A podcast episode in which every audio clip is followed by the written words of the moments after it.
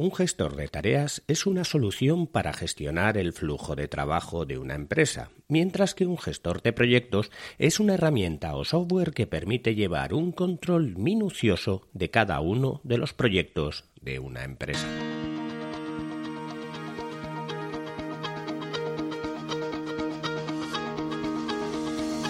Hola, estás escuchando Proyecta, un podcast de Emilcar FM sobre dirección y gestión de proyectos, metodologías ágiles, lean, productividad y mucho más. Yo soy Abel Yécora y os voy a contar todo lo que tiene que ver con este mundo.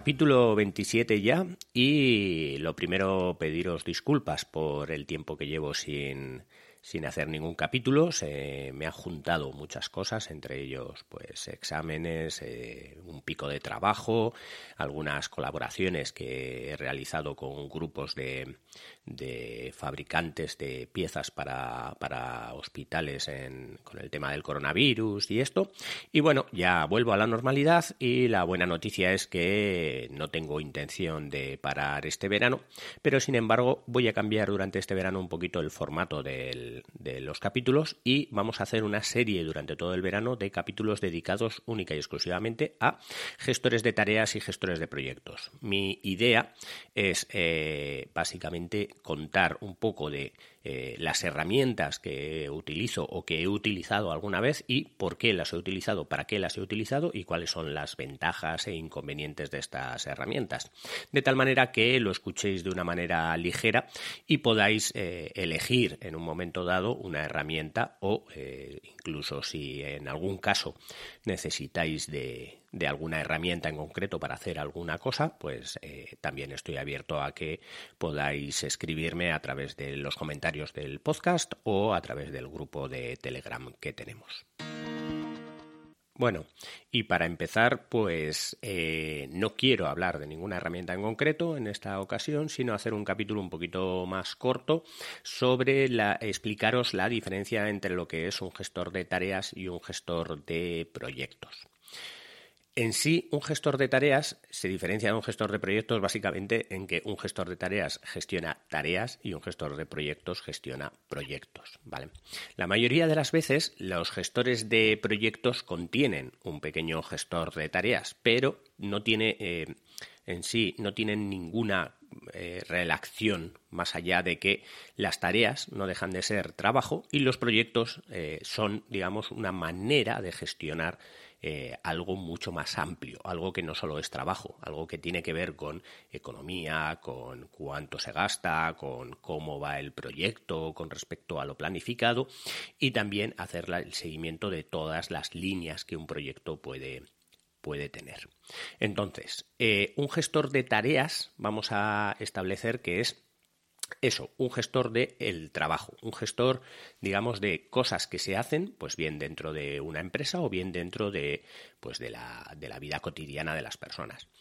Es bueno tener un gestor de tareas porque lo que nos va a beneficiar el gestor de tareas en primer lugar es a eh, eh, olvidarnos de que tenemos que hacer las tareas vamos a, vamos a aclarar un poco esto. No se trata de olvidarnos que tenemos que hacer las tareas, sino olvidarnos de las tareas que tenemos que hacer cuando no las tenemos que hacer. Y eh, recordarlas o verlas o monitorearlas cuando sí que las tenemos que hacer. La mayoría de la gente eh, hay un estudio que dice que no es capaz de recordar más de cinco cosas que tiene que hacer cinco cosas que,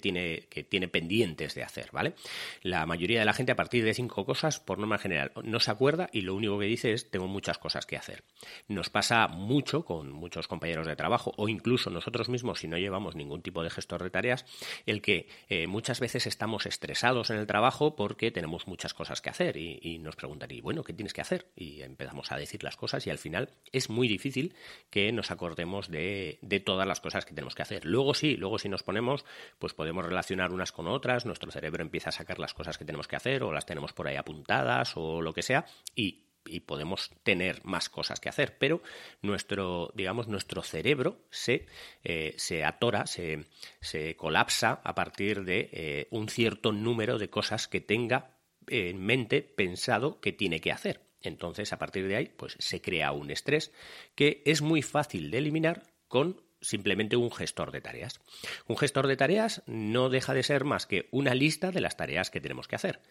Esa lista puede estar en cualquier sitio. En cualquier sitio me refiero a que esa lista puede estar en un papel escrita o puede estar en un software. El gestor de tareas en sí no tiene por qué ser una aplicación, pero sí que debería de ser un método, una metodología de trabajo, una metodología marcada que esté acorde a lo que nosotros eh, vamos a necesitar en nuestro caso. Hay gente que le vendrá bien una lista de tareas en el papel, hay gente que le vendrá bien las tareas, adjudicarlas en una agenda, porque así sabe eh, en el día que las tiene que hacer y las tiene agendadas. Hay gente que le viene mejor un software que, que ordene las tareas por proyectos y así eh, de esa manera eh, entra en un proyecto cuando lo tenga que hacer o cuando quiera hacer o trabajar sobre ese proyecto y así solo ve esas tareas y no se tiene que distraer con el resto. Hay gente que incluso les viene mejor también algún software o incluso un papel donde pongas una matriz de Eisenhower y que ahí puedas ordenar las tareas por o sea, por impacto, eh, por importancia, perdón, y por urgencia. Y eh, pues bueno, tienes eh, gestores de tareas para todos los gustos. Incluso hay gestores de tareas que van, que, que, se llaman Kanban, que son tableros donde vas pasando tarjetas de un sitio a otro, que a veces es una pizarra, hemos hablado alguna vez del tablero Kanban, puede ser una pizarra o un corcho puesto en la pared o bien puede ser un software que nos puede ayudar a, gestionar esas tareas porque eh, lo que nos interesa es no solo la tarea y quién la está haciendo, sino el estado en el que está esa tarea. Entonces, dependiendo de todo lo que necesitemos, dependiendo de cómo queramos eh, o cómo sea nuestra metodología, de, definida para gestionar nuestro trabajo, utilizaremos un gestor de tareas u otro. Y hablo de gestor de tareas como algo amplio, como algo que puede ser, como digo, o un papel, o una pizarra, o un corcho, o un software. Lo que pasa es que la mayoría de las veces, o digamos en, en la época en la que estamos, todo lo que se puede hacer en papel y se puede hacer en un corcho, por norma general, también se puede hacer a través de un software, o la mayoría de las veces siempre hay un, casi siempre hay un software que se adecua mucho a la metodología que nosotros queramos utilizar. Entonces, no se trata de eh, encontrar la metodología perfecta que nos digan esto funciona muy bien y que nosotros lo usemos y que utilicemos esa aplicación y que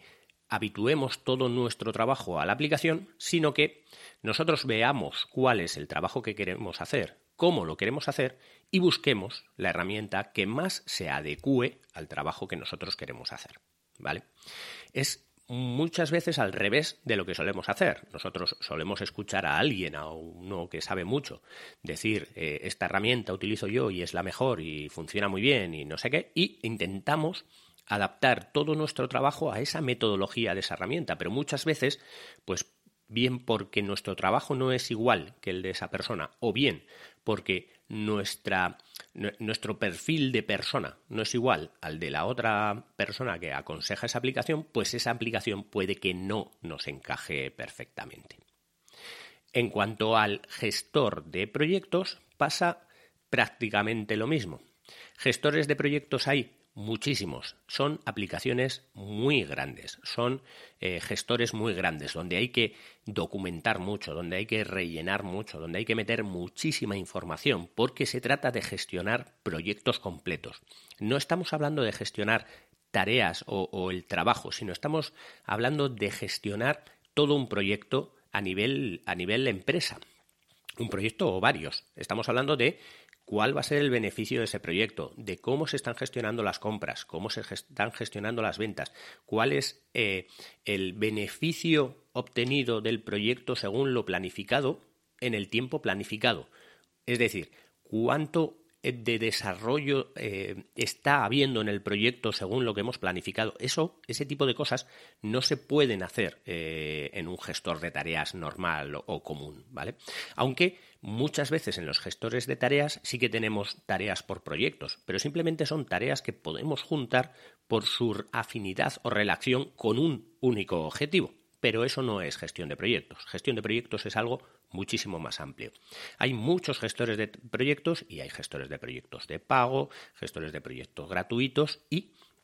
nosotros tendremos que elegir, según cómo sea nuestro proyecto, cuál es aquel gestor de proyectos que más se adecue a nuestra forma de trabajar. Hay gestores de proyectos que solo gestionan ciertas cosas pequeñas, ¿vale? Y muchas veces son más útiles que grandes gestores de proyectos que, eh, digamos, eh, te obligan a eh, documentar con, con, mucha más exactitud muchas de las cosas que igual dentro de tu empresa no interesan.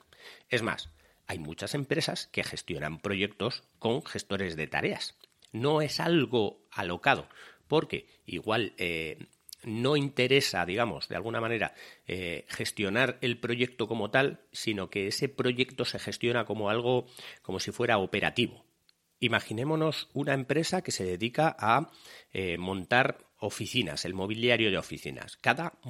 cada oficina que haya que montar, hay que hacer un diseño, hay que hacer una programación, hay que eh, montar esos, bueno, pedir esos muebles específicos para esa oficina, montarlos, eh, ir al edificio, ponerlos en su sitio y luego, pues bueno, hacer las gestiones de cobro al cliente, de que se haya montado en su día, de que se haya llegado bien, todo, ¿vale? Pero digamos que eh, el trabajo de esa empresa, aunque son proyectos, son proyectos muy iguales en todo lo que sería administrativo y puede que no le interese gestionarlo como, como proyectos individuales, sino que lo gestiona como algo operativo.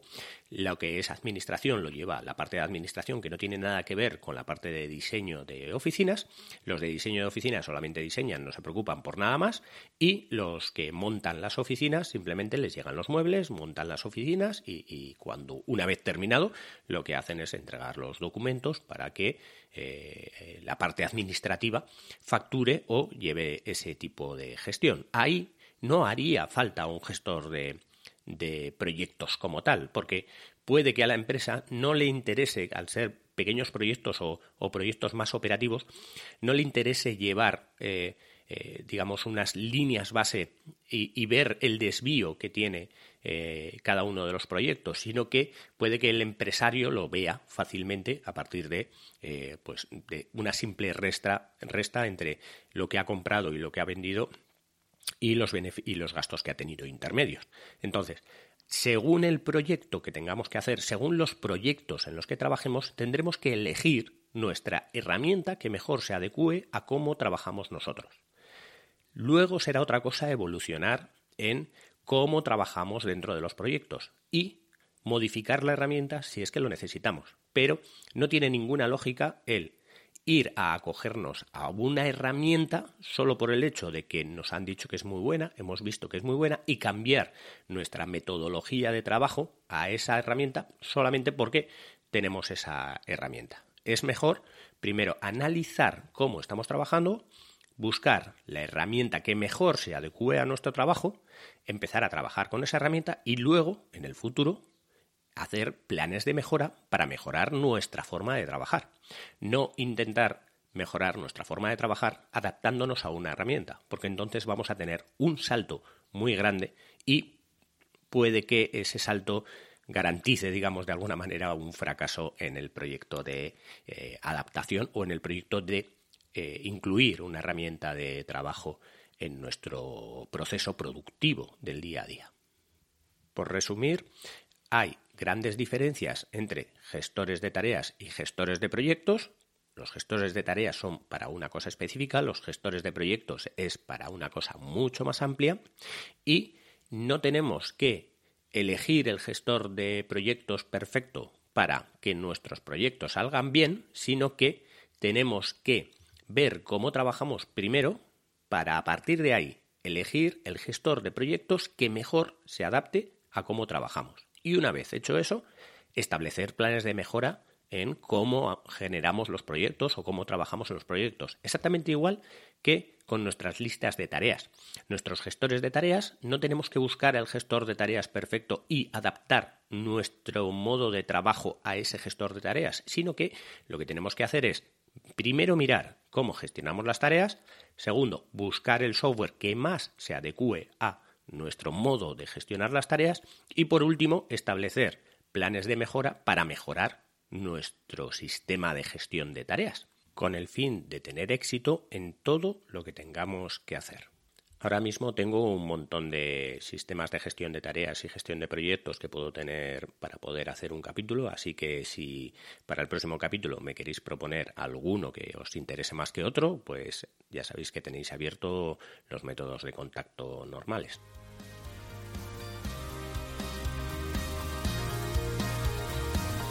Y hasta aquí el capítulo de hoy. Muchas gracias por escucharme. Tenéis todos los medios de contacto y la información y los enlaces del capítulo en emilcar.fm barra proyecta, donde espero vuestros comentarios. Hasta el próximo capítulo y no os olvidéis de que lo bien planificado bien sale.